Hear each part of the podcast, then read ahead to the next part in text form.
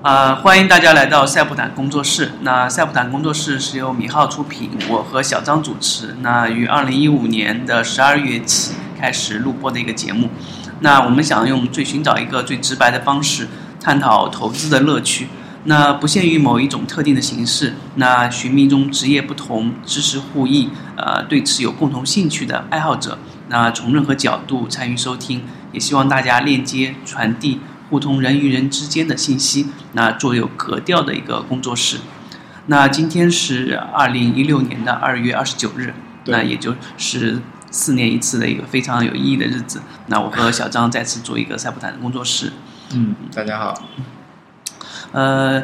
我们今天的节目和嗯之前的传统也一样，我们会去聊一下我们最近的一个龙虎榜，以及我们一些热门的市场话题。第二个，也就是我们的那个牛人，我们会找一个我们觉得可以和大家分享的一个牛人，和大家分析一下他的一个投资思路和投资的一个理念，呃，以及可以帮助到大家的一些东西。嗯，那首首先那个还是回到我们那个龙虎榜吧。嗯那由小张给大家介绍一下我们上周的一些龙虎榜的一个呃判断选择以及一些相关的内容。那首先必须要说一下，上周还有像今天的话，其实最近的走势的话比较起伏比较大。单边单边调整单边市场啊。嗯嗯，然后周上周一的话，我这边选了一个是东方证券六零零九五八，那它是当天是机构专用，然后是保险券商接力助推，但是有可能是价格是比较高了，当时的话之后的走势不是特别好。其实上周只有一天券商涨得特别好。嗯嗯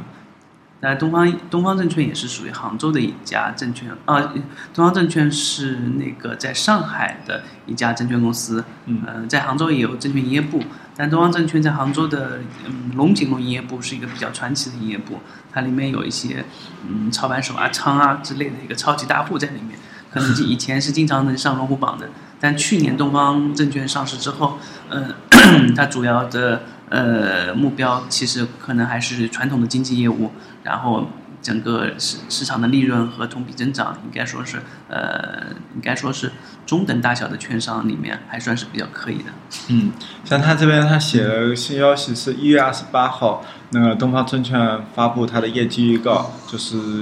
预增预计的话同比增长将近两倍吧，百分之二百一十三。那这个的话，当对当天来说是构成一个特大利好，但是到了我公布那天，就是楼上了龙虎榜，那其实已经有可能是、同比增长，它是同比增长了，应该是比是是前年二零一四年的一月到十二月份的业绩。嗯。那大家都知道，二零一五年有一个非常大的行情，它可能上半年的行情给它积累了很大一部分的利润，包括交易量和那个融中券吧，我觉得，嗯。啊、这个可能，嗯，市场认为是利好，但不可能持续吧。行，那上周二，嗯、推的是慈兴股份三零零三零七，那它的话是中信建投重庆培林广场路。那这家公司的话，主要是这次上榜是因为它的一个子公司的话是在 AR、VR 技术方面有着比较深厚的一个积累，那有可能，它有可能以后也想考虑一个转型方面吧。这两天刷屏的科技新闻基本上被 VR 占领了，那 VR VR 方面的技术的公司，大家可以再多关注一下。嗯，呃，那周三的话是渝开发零零零五幺四，那它主要是的话是沪指强势翻红，然后是国企改革的话是重点的一个关注对象吧。这可能也有一个部分的地域因素吧。渝开发是在呃重重庆庆市重庆市那边，那边都是改革的前沿阵地，嗯那很有可能一些嗯新项目或者说新的改革方针会在那边率先实施，是有一定的看点。对，它的话是属于重庆市最早的一个房地产开发国有控股企业之一，然后就有和房地产开发一级资质。那各方面的话，就是公司的一个底子是很好的，然后未来这个就是说周期性的话，大家也可以持续关注。房地房地产也属于周期性的行业，嗯那之之前都是地产一直在低迷状态嘛，那现在今年的也经济转型啊，可能对地产行业还是有所刺激。嗯，那周五的话推的就是全银高科三零零零八七，那它是申万宏源北京劲松九区。啊，是那个营业部买的，那个营业部是啊，对，名字比较长。那不过北京的地名好像都是这样。如果南方人读起来的话，可能不太会有特别的感觉。那北京可能是某个事件或某个历史遗留下来的一个呃点吧。对，那它主要是公司业绩迎来拐点，然后后市增长的话有望延续。嗯，它是什么产品呢？主要是灰两优。啊，它主要是农产品，大农产品领域。各方面的话，其实农产品最近的话，我不知道为什么是年后反而比较火，这单反正挺扛挺扛跌的，各方面。是，还需要市场上更多的行业和板块支持吧。如果它是龙头股，那我觉得以后这个行业里面还可以继续看好它，毕竟有一个上涨的趋势。嗯嗯，那差不多。哎，这个以上的就基本上就是我们上周的一个龙虎榜。那上周其实也延续着行情，嗯，震荡，呃，应该说震荡向下吧。啊、嗯整体行情还是呃期待本周的一个嗯本周的一个嗯确认，或者说本周有一个新的走势。那今天的行情来看，那市场还是比较偏弱，而且是肯定大家的信心不足。那晚上可能还要看国际的国际形势怎么样，或者金价怎么样，或者油价怎么样，那可能是以后的判断。那未未来我们觉得，呃，还是看个人，或者说看你个人的选择的方向。那如果你看好的公司，那可以呃持续的看好。嗯，回到回到我们这边来的话，基本上就是我们下个下一个项目就是聊一下我们的牛人。对这次我们选的牛人也是雪球上面选的。嗯它的名字叫那个跨越巅峰。嗯，它的话具体的它的一个就是现实中的一个资料我们暂时没有找到，但是我们选它的话主要是因为它比较有特点，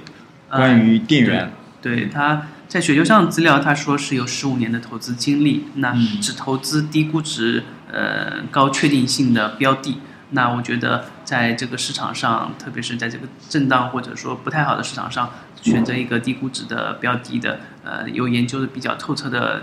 的牛人，会给大家更多的一个长远的帮助。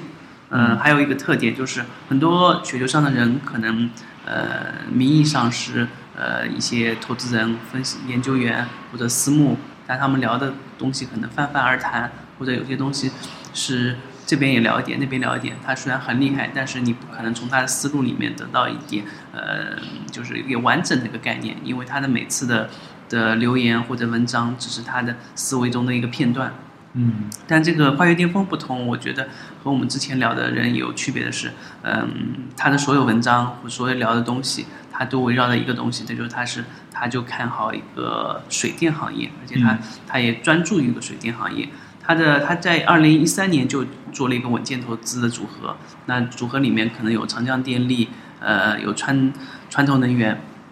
呃，这两只股票基本上就是水电行业的一一个龙头吧。嗯然后他现在呢，现在基本上，嗯、在主体里面还在发言，但原创文章里面可能呃有一段时间没有更新了。嗯，可以让那个小张给大家介绍一下，他大概有哪些方面的文章。到时候我们呃我们也会挑一两篇给大家详细说明一下他的一些思路。那他这边的话，主要是有可能我不清楚他是不是住在四川，他主要是关注了个雅龙江的一个相相关的一些电厂吧。对他关注的长江电力和呃川投能源，还有一些呃股票都是雅龙江区域的阶梯呃水电站的一些情况。那他的文章从一开始的利率市场化对国投电力的影响，以及以以后的最后一篇雅龙江电价落地是电价调整幅度低于预期这样的描述，都是对一个呃水电行业是否长期能够稳定的盈利，或者说稳定增长的利润来源，以及水电行业是否有投资价值这点围绕的在做一些投资。那他这边的话，还有像对国投电力跟国电电力这样的估值的一个对比，也是比较有意义的。呃那我们先可以聊哪哪篇文章呢？嗯，得就从最后一篇开始说好了。就雅龙江的电价落地，电价调整幅度低于预期，给大家简单最近的那个吗对对，最近的一个。嗯那它这个的话，电价调整的话，其实我觉得还是一个国家的一个大范围调整，是希望把电价、企业的成本降低，更好的一个让企业转型改革吧。我觉得这呃，点是对，现在现在其实，呃，如果从研究员的角度去看的话，嗯、其实现在的电力行业属于一个公用事业嘛。公用事业里面发电的话，可能分为三类：一个新能源的，就是风能、太阳能或者是其他的一些能源；嗯第二个就是火电发火力发电；第三个可能就是水水力发电。对，呃，那可能像现在的新能源方面，就是呃风能或者太阳能有一些国家补贴，但是他们最重要的是，所有的电力公司、呃发电企业，它都要并网，呃进入国家电网，由国家电网统一收购他们的电，来形成呃最后的终端的利润。嗯，那我们先不谈那个呃最终电网是收多少钱的价格，那首先是呃火力呢是用煤炭发电的，对。煤炭可能将来也是一个大污染的一个一个一直以来都对是对污染的一个行业，对对。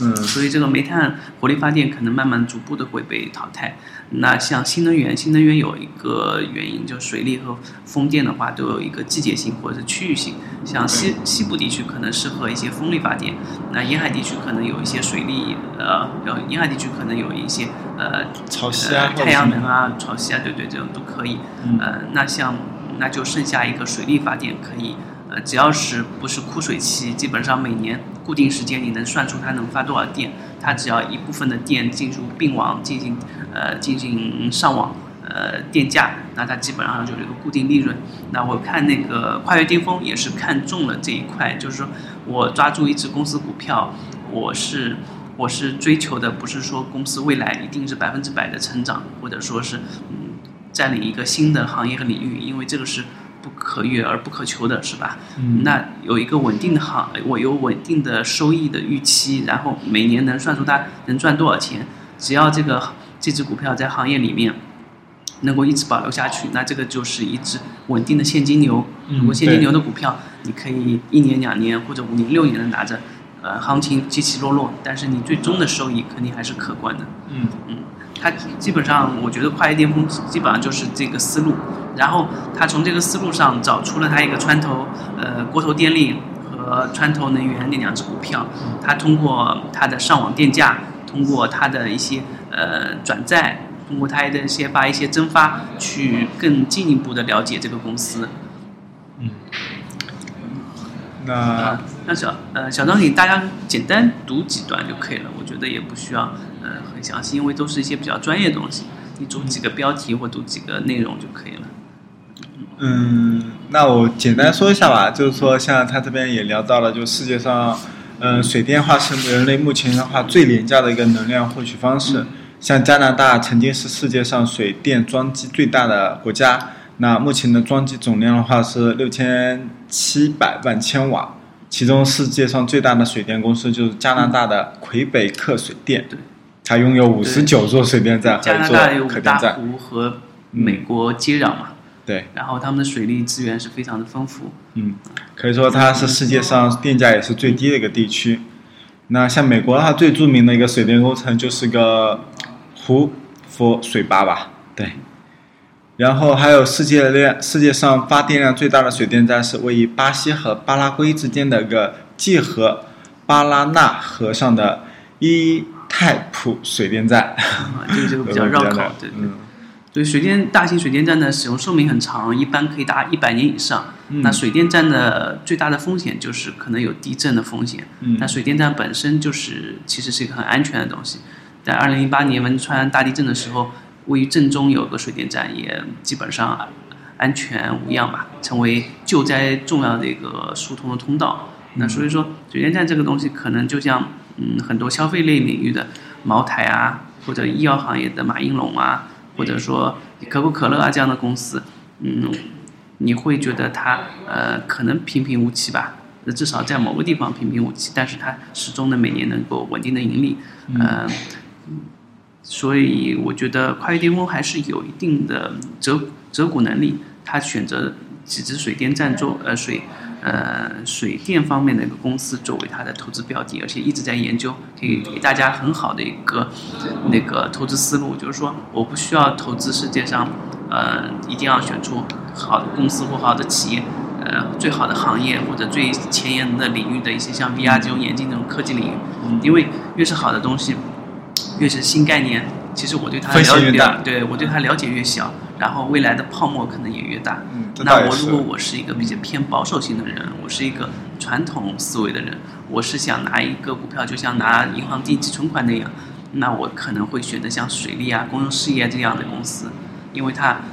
至少不会有任何大情况下，它是每年有净收入，然后不会像呃周期性行业一样，呃有色、煤炭这种一会儿好一会儿差，是吧？你可能在好的时候买了很多，但在差的时候你肯定就遭受很大损失。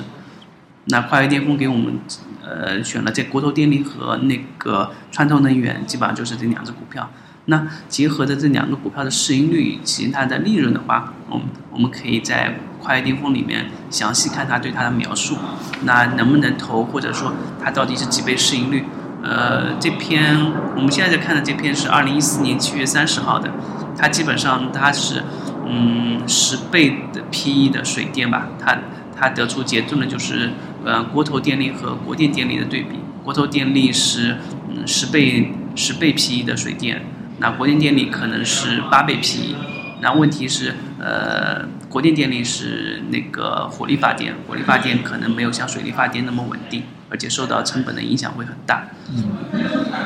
那呃，其实呃，其实还有一点很有有意思，就是说我看了跨越巅峰，它之前就有一个投资组合，它投资组合其实就很早，在二零一四年的时候应该就买调入这两只股票，但它最近一年的整体收益收益其实一般吧，它的。呃，总收益是负的百分之二十七点二九，就说明他基本上买了没有动。那那他整个大行情中，他有可能因为你那个的话，他嗯，不仅买了没有动，而且他在二零一五年的一月六号把川投能源从百分之零的仓位调整到百分之一百的仓位，好像，啊，所以说他基本上全仓在川投能源上面。呃，我们也可以通过他这个组合考。嗯，考虑一下他的一个投资的一个风格吧。虽然有一定的亏损啊，但是我觉得它可能是押宝在传统能源上了啊。大家可以多关注这些传统能源这个股票，特别对能源感兴趣的，对有色周期性行业感兴趣，可以考虑哎，这个水电是否可以作为你的标的里面的一个呃定海神针？因为你有很多的周期性的行业可能波动很大，你买买一两只水电的或者说公用事业的股票。低 PE，然后稳定盈利，是否可以给你一个以后一个保底的一个仓位？这个都是很不错的一个选择。那像雪球上其实有很多各各式各样的人，有上市公司的一些呃研究员，有私募，有一些个人投资者，还有一些上市公司的一个发言人，或者说是一些 CEO 在里面。但我觉得我们喜欢看的人，或者说挑的人，其实是要那种呃比较低调一点，或者说。专注一点的人，可以是我们首批入入选我们那个选牛人的范围，因为我们专注或者说嗯低调的人，往往会有自己的一个持续持续的一个研究，对对对，持续研究，我们可以从他的思路，从他的研究里面得出嗯确实要看的东西，而不是我们追求某一个热点，那可能一晃而过，而且对某一个热点和某一个新东西，你一下子也没法了解到它的全部。就像去年可能很火的一些呃苹果概念啊，很火的一些智慧城市啊，到今年基本上就没什么说起，是吧？就是那个有些时候是比较空，就是很难具体的一个实现操作。嗯，水电的话，确实的话是怎么说呢？未来的发展，我觉得就是。肯定还是会更加重视。对，如果有水电领域的朋友，也可以通过他自己身边了解，或者火电里面，应该浙江话，比如说，呃，有很多，嗯，比如说，呃，智能电力啊，这方面的员工应该也很多，或者这样内部人士也很多，大概知道一下国家的一个发展方向，或者说是一个投资方向。嗯，我觉得大家可以从身边的东西去了解一些公司，然后去投自己喜觉得这个市场会长期看好的行业。嗯。然后，其实从现在的供给侧改革来看的话，其实水电啊也是要以后受到比较重视的。呃，对，水电可能嗯改革的方向里面的一个吧。那就看，我觉得其实就看，呃，可能有些改革和东西是自上而下的，啊，下面的或者说研究员或者说是一些私募经理，可能看的更多的是，嗯，现实的一个价格的变化，比如它上网的价格，它的因为它的成本和它的整体的一个呃支出应该是每年不会有太大的变化，或者说它建新的水力发电站，这可能是有，但是总的来说的话。呃，我觉得在行情现在不是很活跃的市场上，呃，可以关注一些这方面的公用事业的一些领域，它可能是一个避险的一个途径。嗯。那除了除了这种方面避险以外，其实还有很多呃其他的避险，以后我们可能也会聊到，比如说一些美股的一些做空 A 股的 ETF，做空黄金的 ETF 或做空石油的 ETF。嗯。呃，特别做空指数 ETF，大家都可以去作为一个避险的工具。有很多人可能买的股票，嗯，并不打算去卖，因为很多股票可能他是通过呃熟人的消息啊，或者说自己得来的信息，认为这公司确实很好，以后肯定会去上涨，呃，但在行情波动下，他不得不忍受损失。那这时候的话，可以利用一些一些工具，或者说是呃期指，呃中国的上证五零期指啊，或者各种期指去做一个对冲，或者说。还有一些其他市场的一些呃对冲的工具可以使用，以后我们也在节目中陆续给大家介绍。嗯，像今天的话，这样的一个突然性的大跌无缘无故的，如果你有一个买了个对冲的话，那就是完就是很好的一个避免了这样的事情。啊，对，就是你看看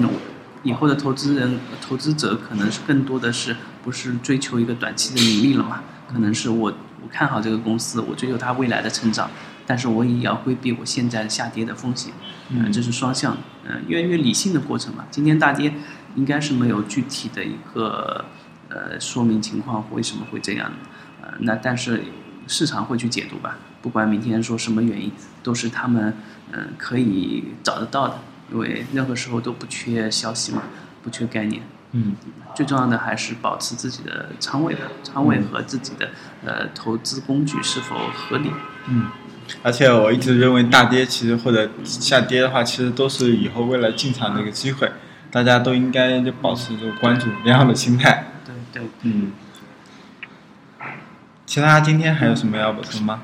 呃，其他倒没有什么特别补充。如果大家对呃特别感兴趣的话题，也可以呃发微博、微信啊各种形式到我们这边来。嗯。然后我们那个。米浩科技最近也有一款新的应用，就准备呃隆重上市，大家也可以去关注一下。对，欢迎大家使用之后给我们反馈。嗯，好，那就这样。嗯，谢谢大家，再见。